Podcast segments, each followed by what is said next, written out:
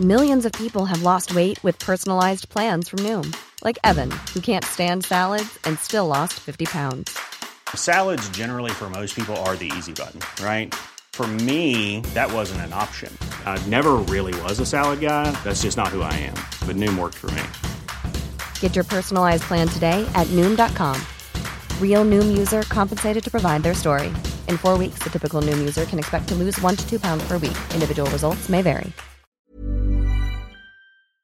Que para el próximo año, este es, un, es, eh, noticia de primera plana, sin duda, el salario mínimo va a tener un aumento del 20%.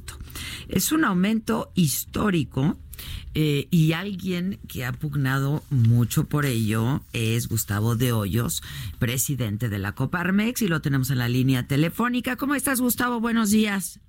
Hola Adela, muy buenos días, qué gusto saludarte. Este, pues efectivamente, eh, un día histórico, el día de ayer, cuando se da a conocer eh, lo que será el salario mínimo general para 2020. Eh, histórico, si me permites, en varios sentidos. Primero, porque es producto de un gran acuerdo entre los dirigentes sindicales, eh, de los trabajadores y los dirigentes empresariales eh, que hemos logrado encontrar la manera de dar este salto cuántico, déjame decirlo así, eh, que veníamos empujando ya desde 2016. lo que ayer se anunció, el pasar de 102,68 a 123,22 en todo el país, a excepción de la región fronteriza que pasa a 185,56, nos coloca ya de facto eh, un 19% arriba de la línea de bienestar que ha fijado Coneval como objetivo para que una persona que trabaja en la formalidad no esté en condición de pobreza. Déjame explicarte por qué lo importante este brinco. Apenas en 2016 estamos en un 60%, eh, digamos, de la línea de bienestar, es decir, solamente se alcanzaba el 60% de lo requerido para no ser pobre. Ahora con este nuevo incremento, conforme a los indicadores de Coneval, estaremos un 19% arriba, lo cual me parece es gran, una, una gran noticia para el país. Y en segundo lugar, y tal vez en esto sea lo más esperanzador, que a partir de, la, de este logro que estamos hoy celebrando, nos hemos trazado de manera conjunta una ruta hacia adelante para que de aquí, probablemente al 2025, si somos muy eficientes en 2024, podamos alcanzar el objetivo de fondo, que es la línea de bienestar familiar.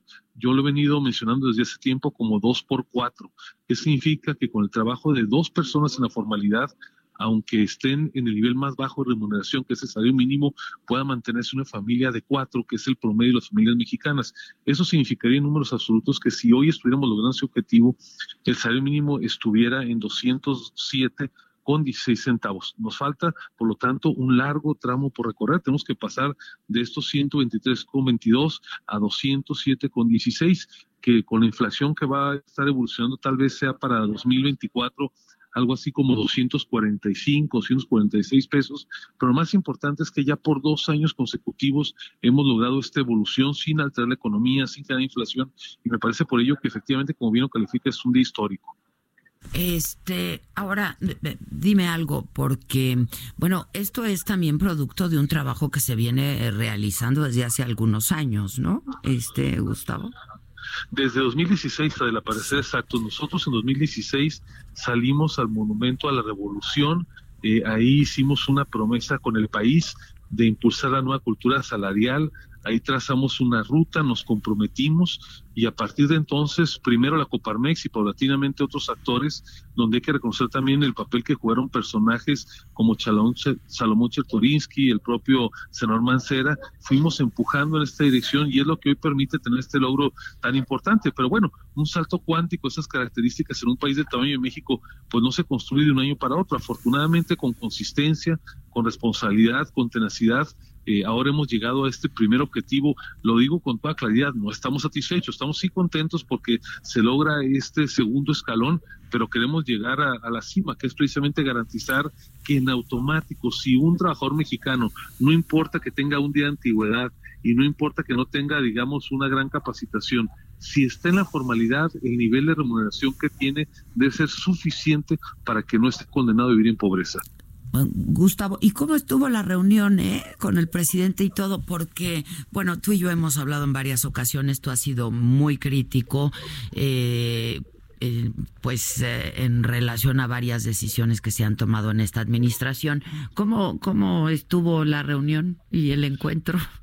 Bueno, déjame decirte que he sido crítico y lo sigo siendo, esto no cambia nada.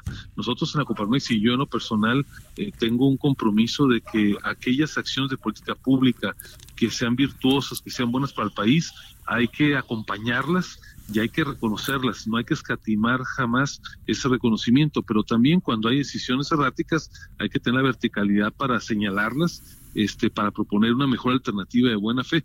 Esto va a seguir siendo. Ayer eh, es un buen día además porque en esta causa, lo digo con toda claridad, desde que el hoy presidente era candidato, fue a la Coparmex, conoció nuestra propuesta y por escrito eh, asumió el compromiso de transitar, si era jefe de Estado, eh, en esta propuesta de la Coparmex. Está claramente documentado, lo dijo en varias ocasiones. ayer hizo un reconocimiento a esta tarea, digamos, precursora de la Coparmex, a la que luego se sumó ya todo el sector, y a mí me da mucho gusto que podamos coincidir en algo que es, digamos, de tan profundo calado para el país. Enhorabuena, ojalá que este tipo de coincidencias estén en lo cotidiano. De parte de la Coparmex siempre hay por delante la buena fe, la, claridad para poder este, acompañar sin reserva alguna, sin resentimientos de ningún tipo, sin fundamentalismos, eh, todo aquello que sea bien para el país. Tú como representante, eh, como, pues eh, sí, como representante de de, varios empresarios, aunque el presidente ha dicho que tú en realidad eh, no pues no representas a los empresarios, que más bien este parecieras dirigente de un partido porque tú quieres ser eh, gobernador de Baja California, cosa que yo también te he preguntado en repetidas ocasiones, Gustavo. Sí, así es. Bueno, mira, me parece que en ocasiones cuando hemos sido críticos, que no han sido pocas ocasiones, de decisiones del presidente de su gobierno. Apenas el día 10 eh, de diciembre, cuando se firmó el protocolo eh, complementario del TEMEC. Yo dije su gobierno había actuado con impericia, ah, señalé claramente que habían cedido más de la cuenta y dije también que si seguíamos una semana más, a lo mejor hasta seguíamos el mismo de Tehuantepec. A lo mejor ese señalamiento pues le molestó al presidente y fue cuando hizo este calificativo de que yo era un dirigente con inspiración partidaria, nada más alejado de la realidad. Yo represento a la Coparmex, es el más antiguo sindicato patronal de este país, defendemos empresas, defendemos empleos y defendemos un proyecto de país. Es el papel que ha jugado, tú lo conoces muy bien, a Coparmex a lo largo de 90 años. No es la primera vez que un dirigente, eh, digamos, tiene posicionamientos este, firmes. A veces se olvida nuestro origen, pero ahí estuvo Andrés Marcelo Sá en la época de Echeverría, ahí estuvo Manuel Cloutier. Este, tenemos una larga tradición de no ser complacientes con el poder. Y cuando vemos decisiones que nos parecen desafortunadas, pues a lo mejor muchos las piensan, nosotros las decimos. Eh, yo estoy comprometido, respondo directamente a tu pregunta, este, con la dirigencia empresarial. No tengo absolutamente ni remotamente la idea de contender por la gobernatura de mi estado, lo he dicho hasta el cansancio, lo he probado en anteriores elecciones, a mí ya tienen algunos añitos haciéndome candidato a muchas cosas y yo he dicho que mi interés está en la representación empresarial. Bueno, ahora, eh, y finalmente te pregunto, Gustavo de Hoyos, em, sobre el TEMEC y sobre los agregados que se le han hecho, tú has dicho que le faltó impericia al subsecretario, eh, pero en realidad, eh, pues pareciera que se antoja como pues imposible prácticamente que no tuvieran conocimiento de estos agregados, ¿no? El presidente ha dicho que los metieron los eh, en Estados Unidos de manera clandestina. Este, pues a, a, mí me parece muy poco probable que el subsecretario Seade no hubiera leído los agregados y no estuviera de acuerdo con ellos, ¿no? Mire, nunca sabremos si lo conocía o no lo conocía, pues está su dicho de por medio. Eh, lo cierto es que es una negociación eh, que no se llevó a cabo con la pericia suficiente. Y, ¿Perjudica a los empresarios? ¿Estos agregados perjudican a los empresarios mexicanos?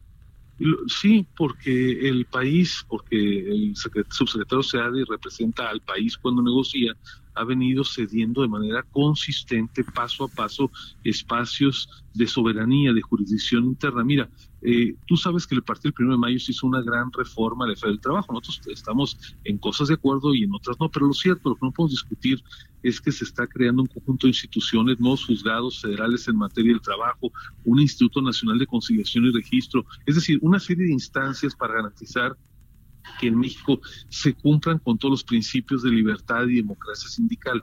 Eh, parecería un exceso que después de que ya México concedió a los Estados Unidos el cambiar su legislación laboral, que se están cambiando instituciones, que se están ampliando derechos, eh, ahora tengamos que acceder a que haya este mecanismo supranacional para estar monitoreando si cumplimos o no cumplimos con la ley.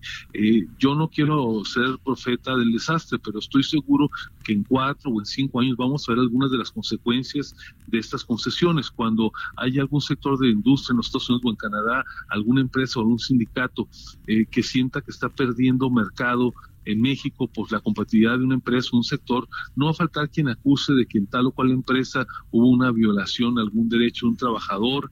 Eh, se había exigido por México en el principio de la negociación que tuvieran que ser conductas reiteradas, consistentes, pero esto se eliminó y ahora con un solo caso, con el hecho de que el director de una planta, el gerente de un establecimiento e incurre en una violación a estos principios de libertad sindical, democracia, será razón suficiente para que se enderece una acción contra el país y esto puede tener consecuencias insospechadamente graves. Tú sabes muy bien, Adela, que en el paso de los años ya hemos tenido muchos escenarios en el atún, en las hortalizas, donde se valen de cualquier pretexto de intereses económicos supranacionales para afectar al país. A mí lo que me preocupa es que estemos generando, eh, digamos, la plataforma, no hoy ni mañana, esto no se trata del día siguiente de la firma, pero sí en algunos años eh, de aquí se puedan anclar para hacerle daño al país y a su competitividad en el marco internacional.